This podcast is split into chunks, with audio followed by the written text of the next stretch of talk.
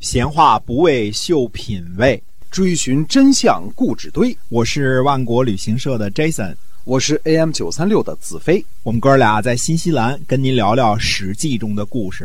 各位亲爱的听友们，大家好，欢迎回到我们的节目中，《史记》中的故事是由新西兰万国旅行社的 Jason 为您讲的。新西兰的万国旅行社，我们来请 Jason 给我们简单介绍一下，呃，咱们万国旅行社有哪些产品和服务，好不好？哎，对的，我们主要是做这个目的地成团啊，都是在新西兰本地成团的。嗯，那么南岛、北岛呢，都每天都可以出团，但是呢，现在做的更多的是自驾游啊，自由行。嗯，大家呢自个儿想租个车，对吧？这种新新型的旅游方式啊，对大伙儿都挺喜欢的。订个机票，订个酒店，对吧？嗯租个车，还有呢，就是，嗯、半自助游。半自助游呢，就是说我不是给你全包了早餐、午餐、晚餐啊，嗯到时候你自己喜欢吃什么去吃什么。我们只是最基础的，呃，酒店和车，这是指的这个不需要您自己开车的这种车啊。啊，嗯这就是既保证了大家方便，又给了大家最大的这个自由度哈。对的，嗯嗯。好但是我们这个节目还是讲史记啊。啊，是我们是讲史记的啊，也感谢听友们一直以来的支持。那么我们今天呢，继续跟您讲史记中的故事。嗯，是的，我们在讲到公元前三百零一年秦国攻取韩国的壤的时候，需要讲解一下两个地名儿，嗯嗯，壤和殷，或者叫壤和陶。为什么这么复杂呢？我们慢慢再说啊。壤呢，位于今天的河南邓州，是魏然几年之后的封地，所以我们这个秦国中期这位非常重要的人物魏然，又被称为穰侯啊，就是因为他的封地呢在穰，也就是今天的河南邓州。魏然呢还有一个封地叫殷，那历史上呢都记载为陶。这个区别呢，也是今天要讲的主要的内容。嗯秦国呢，因为从西北而来，常年用兵，对于地理位置、山川河流的走势把握的非常的到位。这就是以前我们说有本事的人叫做什么呀？上知天文，下晓地理。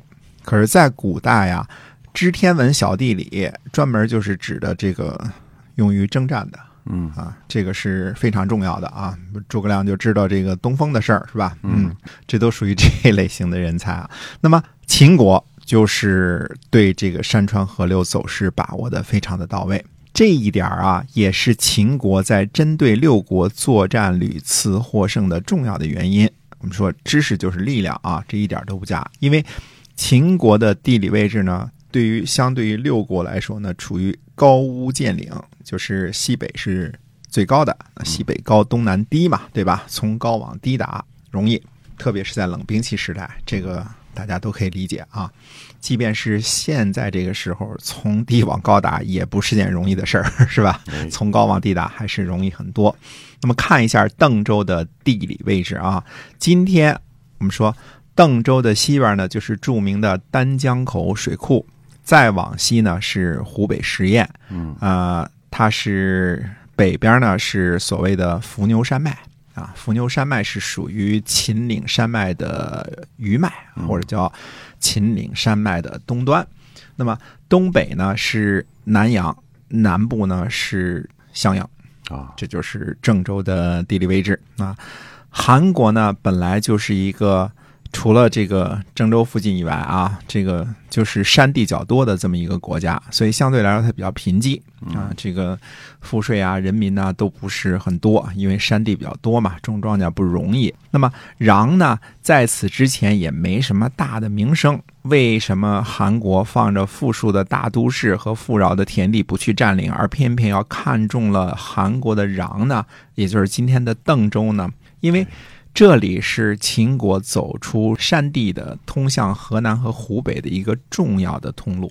占有了邓州，向东北可以攻击南阳，向南可以攻击襄阳，至少是提供了这个可能性，有一个跳板了嘛。哎如果占领了邓州呢，秦国可以慢慢的从商洛把兵马呢源源不断的运输到穰，再以穰作为基地，也就是邓州作为基地，可以做到呢进可攻，退可守。大约是在十年以后，我们现在讲的是公元前三百零一年的故事啊。十年以后呢，公元前二百九十一年，秦国把穰封给了魏然，呃，所以后世呢也管魏然叫穰侯啊，穰侯、魏然都是一人儿。可能韩国觉得在公元前三百零一年那时候啊，呃，秦国攻占壤也不是啥了不起的大事儿，因为不过是个贫困的山区城市而已，对吧？一个山区都市啊。那么诸位呢，听过春秋的故事呢，可能还有一些个记忆。在公元前六百八十八年的时候啊，楚国的楚文王。那楚文王是在很早期、很早期的，就是楚武王、楚文王，那就是楚国开国的时候的君主，对吧？在公元前六百八十八年的时候呢，楚文王就灭掉了邓，因为邓啊，今天的这个邓州那，后来的穰啊，再后来的这个河南邓州，邓这是一个非常重要的战略要地，因为那个时候楚国就看中了这个地方的重要性，所以差不多最先灭的国家就是邓，邓爷爷的邓啊。嗯怎么说呢？这个之后呢，好像楚国呢，就是到了战国时期，似乎对这个地界儿并没有好好的把握，而这个穰这个地界儿呢，一直在韩国的手里。那楚国呢也没怎么理会啊，韩国呢也没怎么太觉得这是一个重镇，它跟益阳的重视程度不一样啊。益阳是有重兵把守的，十万雄兵把守的啊，嗯呃，十万还是八万的。楚国呢也没怎么理会，韩国呢也不怎么重视，只有秦国看到了穰这个地理位置的重要性。我们说呢，史书上讲呢，秦国在十年之后呢，不只是把穰封给了魏然，而且加封了殷。可是几乎所有的历史记载当中呢，都把这个新封的封地呢记载为陶，就是陶瓷的这个陶啊。那么陶呢，位于今天山东的定陶，定陶只是一个区了啊，只是一个区，属于菏泽吧，应该是菏泽的一个区了。嗯陶呢，位于我们说是定陶，它曾经是谁呢？曾经是曹国的都城，在公元前二百九十一年左右的时候啊，秦国应该是不可能占有定陶的嗯啊，不可能占有菏泽的。那么，为什么殷会被如此的广泛误记为陶呢？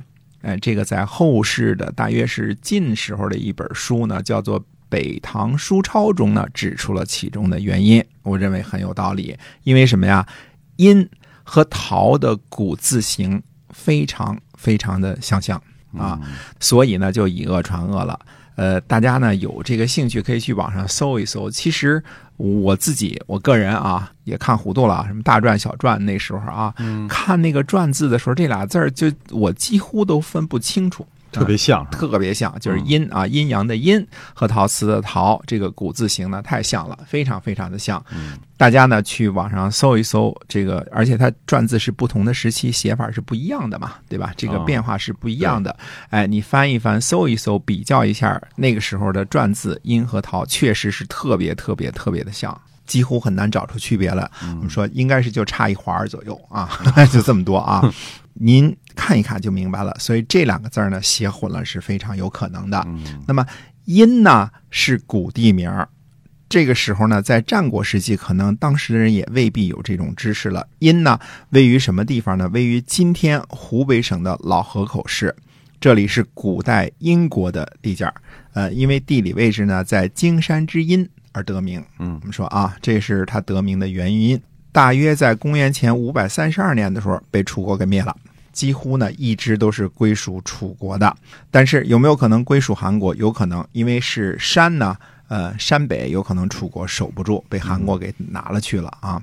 大家呢地图上查一查老河口市，你就发现了。虽说老河口市今天呢是隶属湖北，但是位置呢是在襄阳以北啊、地理位置呢已经十分靠近邓州了。嗯啊、所以我们捯饬这俩地名呢是干什么呢？说秦国封穰给魏然之后呢，一封殷，一封就是加封的意思啊，十分靠近邓州，这才是最顺理成章的解释。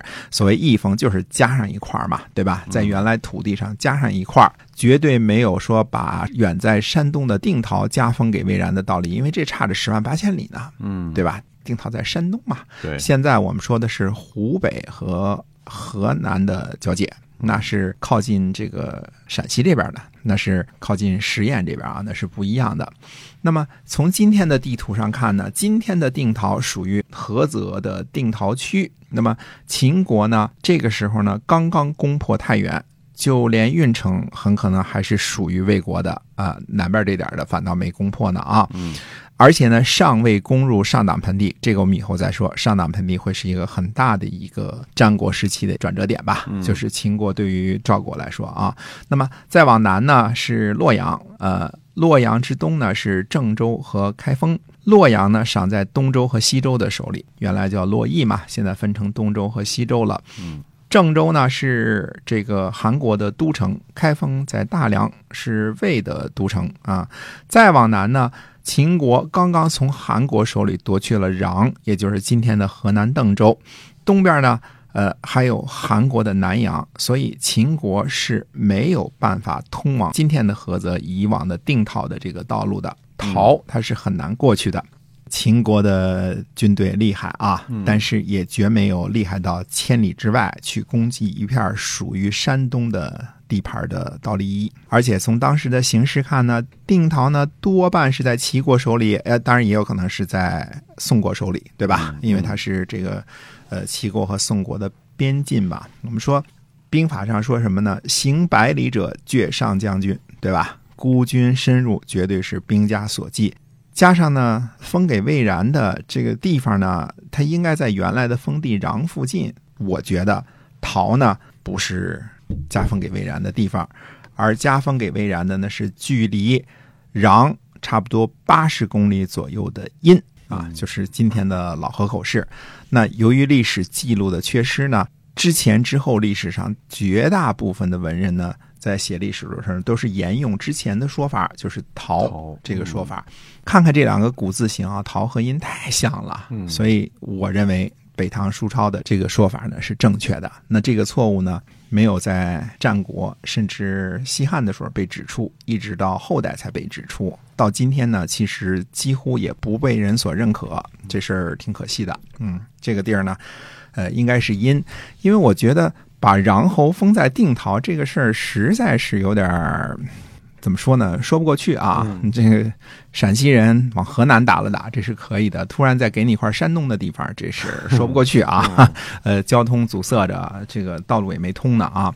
从秦国的角度来看呢，穰和阴的战略意义呢相似，都是进攻湖北或者是韩国的跳板，对吧？呃，也是战略上的咽喉要塞。这样看来呢，魏然呃新加封的封地是殷不是陶，也就更加明确了。嗯今天呢，我们看啊，从老河口到邓州的地图的距离，谷歌上量的啊，八十四公里。那么从老河口到襄阳呢是七十八公里，几乎是等距离。那么老河口和襄阳之间呢，就隔着大山呢，这就是原来所称的所谓的荆山，也就是为什么老河口这个地方古代叫殷或者叫殷国的原因。在交通发达的今天呢，这个路要走的话呢，也是从这个从什么从古城县啊，古城县之后呢，再往东走，东走之后再往南，才能够到达襄阳。从老河口市啊，今天交通够发达了吧？嗯，但是也没人从山上建个轨道过去，是吧要？绕道，绕道，嗯哎。可是呢，如果说秦国占领了穰和阴，那就占领了今天的邓州和老河口啊，只是为了占领一点地盘儿，而没有任何针对楚国的意思，恐怕没人相信。秦国呀，在公元前三百年左右的这个附近的军事行动呢，还是非常成功的，而且动作非常的大。尽管历史缺失呢，并不能说他动作小，比如说几乎占了山西的西边的全境，这些动作还是很大的。拿走韩国的五岁和晋阳一线啊，占领了山西的大部分，占领了韩国的壤呢，等于进一步掌握了进一步攻击韩国和楚国的战略要地。那个时候呢，秦国人学习地理可能是学的最优秀的。相比较之下呢，韩国和楚国的贵族们在地理学方面的认识呢，可以说是十分的浅薄。嗯啊，秦国呢进攻韩国、魏国、楚国是步步为营、稳扎稳打的，不是简单的只是蚕食土地和都城那样简单粗暴啊，几乎每一步呢都是为下一次进攻打好基础、打好伏笔。嗯那么历史记录呢，把殷继承陶这个事儿呢，在《战国策》的魏策三和《战国策》的魏策四当中呢，还有两段相关的记录，可以说是相关的记录啊，可以呢为解开这段公案呢，再做一个有意思的旁证。那用不了很久呢，我们就讲到这里了。现在呢，我们还是来看一看这段时间魏国和韩国，乃至于燕国和赵国之间的一段短暂的合纵吧。嗯，那么下回跟大家接着说。好，我们今天啊《史记》中的故事呢就讲到这儿了，是由新西兰万国旅行社的 Jason 为您讲的。我们下期节目再会。再会。